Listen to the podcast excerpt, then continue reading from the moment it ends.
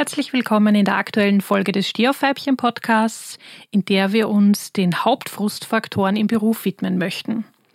Ich habe mir jetzt einmal die Gallup-Umfrage aus 2019 angesehen und die Zahlen dort sind tatsächlich sehr ernüchternd.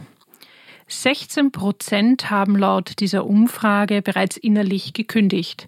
Dem gegenübergestellt sind nur 15 Prozent äh, an Angestellten dabei, die eine hohe emotionale Bindung an ihr Unternehmen haben.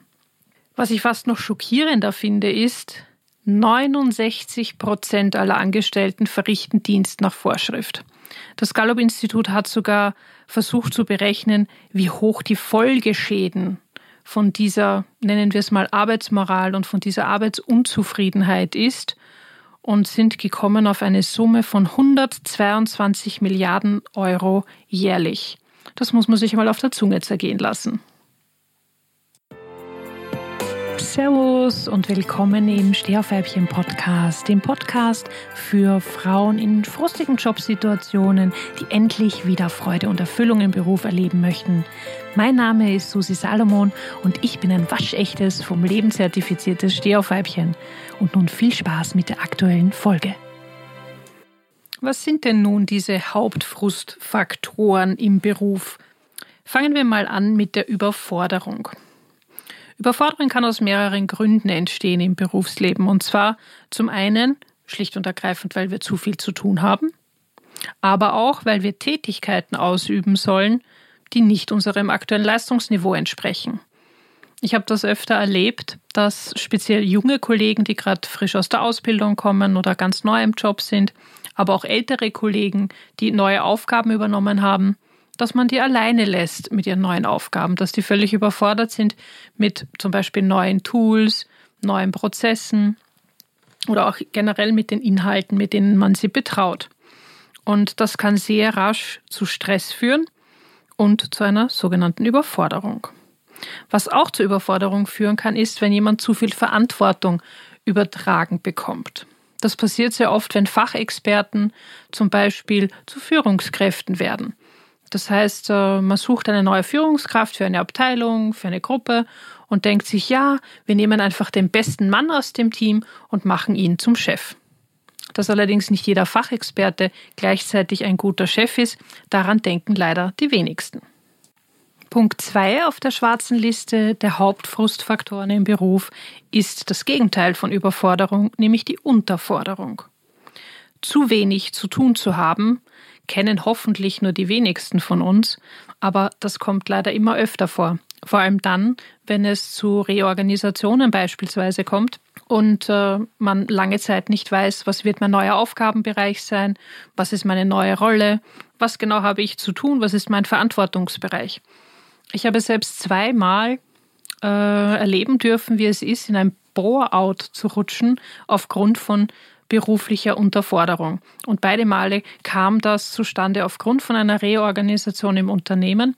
Und monatelang hat niemand mir sagen können, wie genau meine neue Rolle aussehen wird, was für Aufgaben ich übernehmen soll. Und ja, ich war damit beschäftigt, mich selber zu beschäftigen. Und das ging ein paar Tage, ein, zwei Wochen ganz gut. Irgendwann habe ich dann angefangen, Kollegen zu unterstützen, weil nicht alle im Team hatten diese Situation, sondern die meisten waren tatsächlich gut ausgelastet und hatten sehr, sehr viel zu tun. Das waren dann aber halt oft Aufgaben, die nicht äh, meiner Komfortzone entsprechen. Das heißt, äh, ich habe mich dann sehr stark zum Beispiel mit Reporting und Zahlen beschäftigt, obwohl ich so überhaupt nicht der Zahlenmensch bin.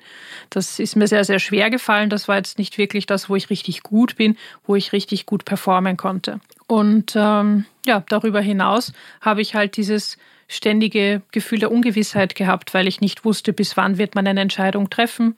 Ich habe zwar regelmäßig bei meiner Chefin nachgefragt und gesagt, na, wie schaut's aus? Ja, wissen wir schon, was sind schon Entscheidungen gefallen?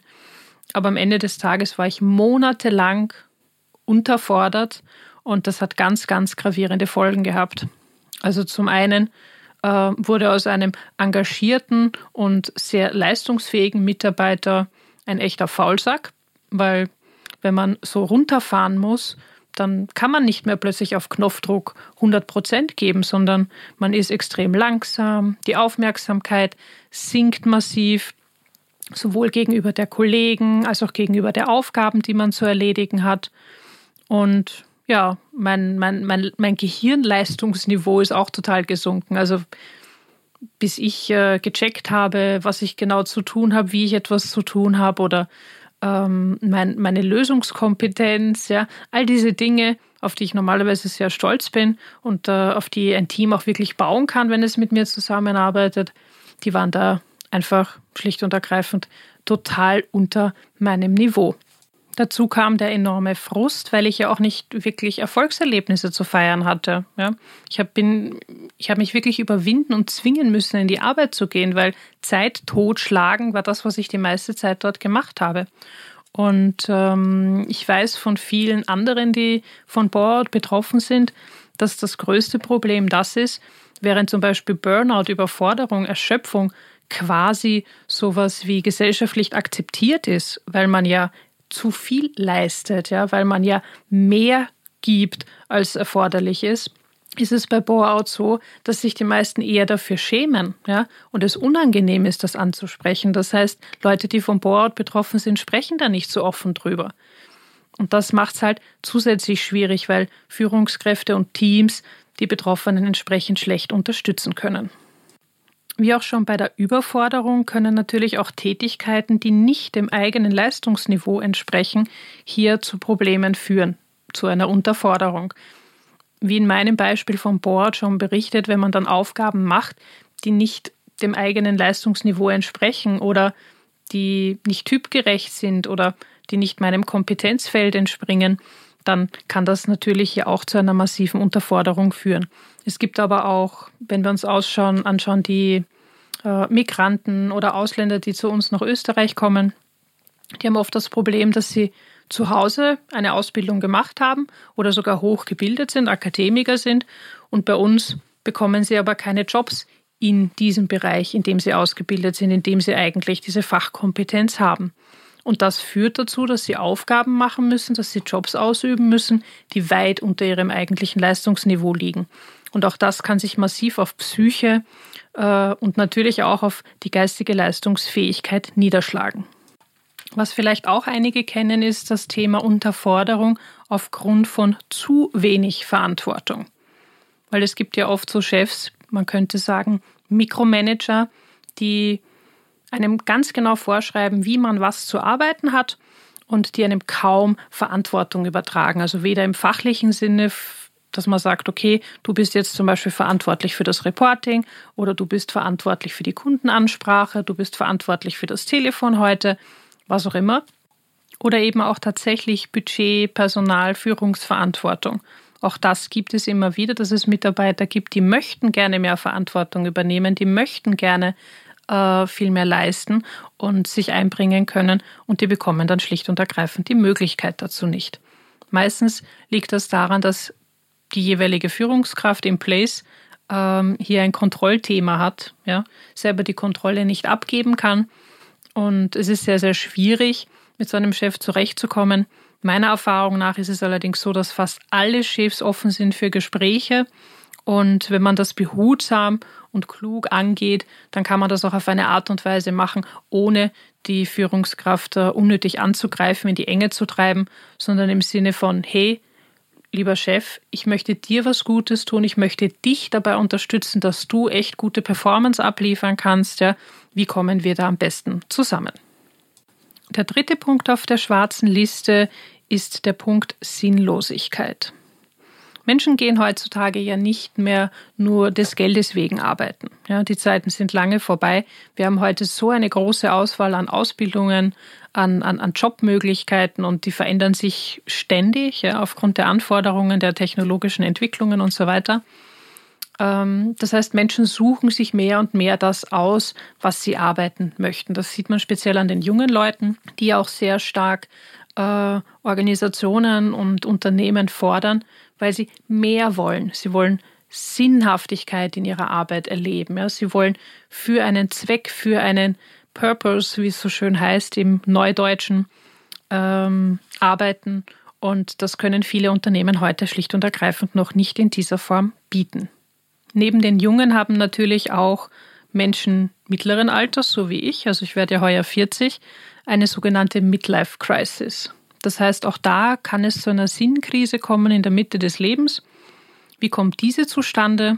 Das hat meistens den Hintergrund, dass Menschen, die berufliche Ziele hatten, dann so anfangen mit 40, Mitte 40 festzustellen, okay, ich habe jetzt eigentlich alles erreicht, was ich mir vorgenommen habe.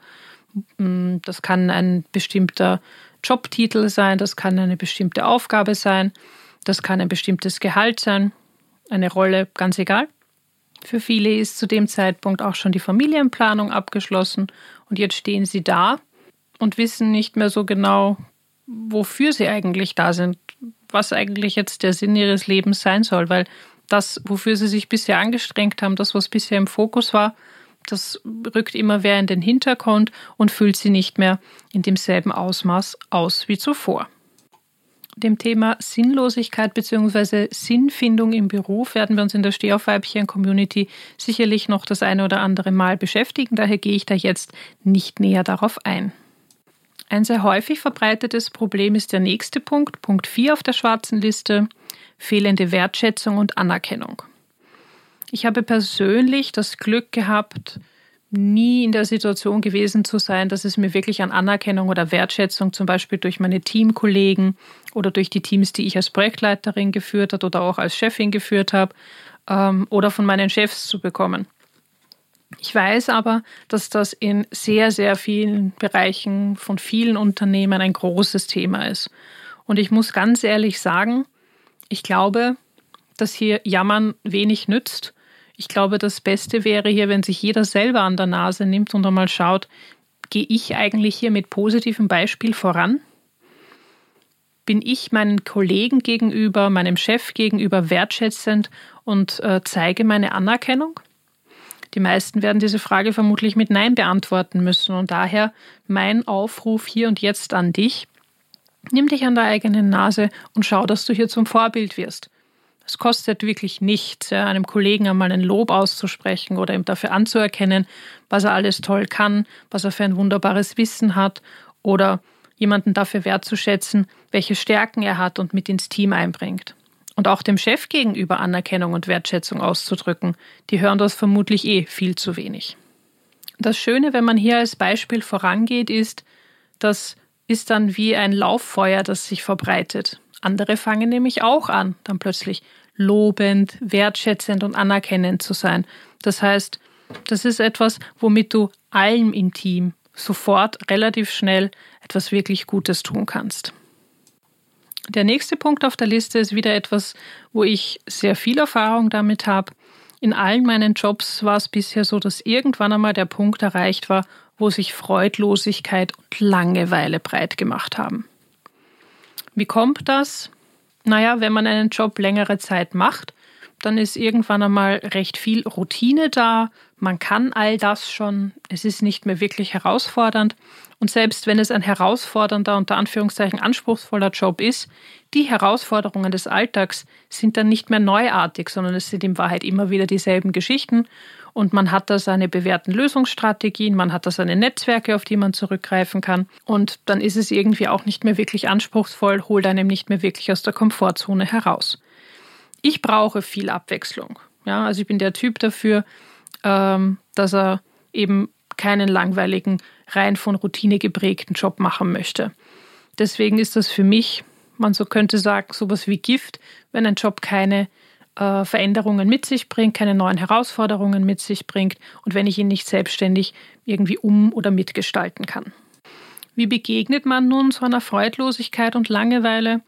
Meiner Erfahrung nach helfen hier am besten das Arbeiten an der inneren Haltung. Das heißt, ich schaue auf mich, was kann ich an mir selber verändern, an meiner Haltung gegenüber meinem Job, meiner Einstellung, um ähm, mein Arbeitserlebnis zu verbessern. Das kann dahingehend sein, dass man zum Beispiel sagt, bei mir war das bei der Projektleitertätigkeit so, da war ich ja auch sehr frustriert und habe mir gedacht, okay, was kann ich persönlich tun?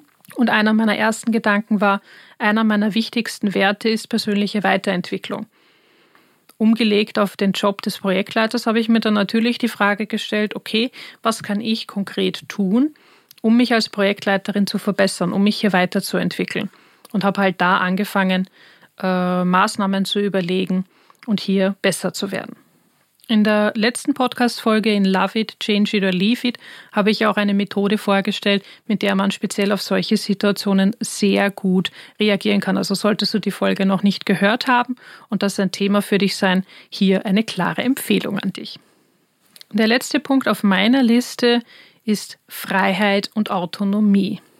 Freiheit und Autonomie ist etwas, wonach sich sehr viele Menschen sehnen. Auch hier ist es wieder so, dass vor allem sehr junge Menschen, die frisch ins Berufsleben einsteigen, hier schon ganz andere Erwartungen haben an ihrem Beruf, als das früher der Fall war. Früher hatte man quasi seine klaren Arbeitszeiten, man hat genau gewusst, von, weiß ich nicht, 18 nach Ende meinen Abschluss meiner Lehre bis 60 oder als Mann bis 65 arbeite ich im selben Unternehmen idealerweise, mache meine Karriere-Steps, die vorgesehen sind und ist auf diese Art und Weise glücklich und zufrieden geworden. Heute schaut das ein bisschen anders aus. Heute wollen Leute Flextime haben, von zu Hause und von unterwegs arbeiten können. So Sachen wie digitale Nomaden, welche Jobbilder boomen regelrecht. Und da sieht man halt einfach auch, dass dieser Wunsch nach Freiheit und Autonomie immer größer wird. Wo ich das auch sehr stark erlebt habe, ist bei älteren Leuten, die also schon über 50 sind die haben einfach keinen Bock mehr, sich nur im Job zu verausgaben. Die haben halt oft schon äh, Hobbys, die sie sehr stark äh, fordern und für die sie gerne mehr Zeit investieren möchten. Die haben vielleicht sogar nebenberuflich irgendwelche Tätigkeiten angefangen, ähm, mit denen sie gerne mehr machen können möchten. Und so kommt vielfach der Wunsch auf nach beispielsweise Altersteilzeit. Also auch das ist ein Zeichen dafür, dass Freiheit und Autonomie in mehreren Stellen, aber eben vor allem für die Jungen und für die Alten immer wichtiger wird. Ich persönlich mit meinen 40, fast 40, habe immer schon einen sehr, sehr großen Wunsch nach äh, Freiheit und Autonomie gehabt und habe mir auch meine Dienstverhältnisse immer versucht so zu gestalten, dass ich ein sehr hohes Maß an Flexibilität und Freiheit haben konnte. Dieses Bedürfnis nach Autonomie ist nicht äh, einfach zufällig, sondern in Wahrheit ist das Bedürfnis nach Autonomie und Entwicklung das Grundbedürfnis schlechthin, das die Menschheit überhaupt erst dorthin gebracht hat, wo sie heute ist. Wir haben zwei von diesen essentiellen Grundbedürfnissen. Das zweite wäre die Zugehörigkeit zur Herde, zur Gruppe. Wir wollen immer ein Teil von der Gruppe sein. Und diese beiden Dinge prägen uns so massiv, dass sie eben auch im Beruf sehr stark Ausdruck finden. Zum Abschluss möchte ich gerne noch auf einen Punkt eingehen, von dem ich glaube, dass er sehr stark auch mit, diesem, mit dieser Sinnhaftigkeit zu tun hat. Denn was ist es eigentlich, wonach wir uns sehnen im Beruf? In Wahrheit geht es doch darum, dass wir Kohärenz haben wollen zwischen unseren eigenen Zielen und unseren eigenen Werten und denen der Organisation, für die wir tätig sind. Was bedeutet das? Mein Wertekompass, das, wonach ich mein Leben ausrichte, das, was mir wichtig ist, passt auch zu dem, was dem Unternehmen wichtig ist. Das, was ich an Zielen in meinem Leben habe, das, was auf meiner Bucketlist zum Beispiel steht, passt auch zu dem, was das Unternehmen an Zielen hat. Ich finde, das ist ein sehr, sehr spannendes Thema und wenn dich das auch interessiert, dann würde ich dazu auch gerne mal eine Podcast-Folge, eine eigene Podcast-Folge machen. Schreib mir doch einfach Facebook, Steh auf Weibchen Community oder auf meiner Facebook-Seite. Da wird es mit Sicherheit wieder einen Post zu dem Podcast geben. Oder schreib mir einfach eine E-Mail. Auf meiner Seite stehaufweibchen.com findest du ein Kontaktformular. Würde mich wirklich interessieren, was da deine Meinung dazu ist und vor allem, was deine Erfahrung mit diesen Hauptfrustfaktoren ist. Erzähl gerne von deinen Erfahrungen in der Stehaufweibchen-Community oder wie gesagt auf meiner Facebook-Seite. Ich würde mich sehr freuen, von dir zu lesen. So, jetzt bleibt mir nur noch dir einen schönen Tag zu wünschen. Ich hoffe, wir hören uns hier bald wieder. Ciao, lieb!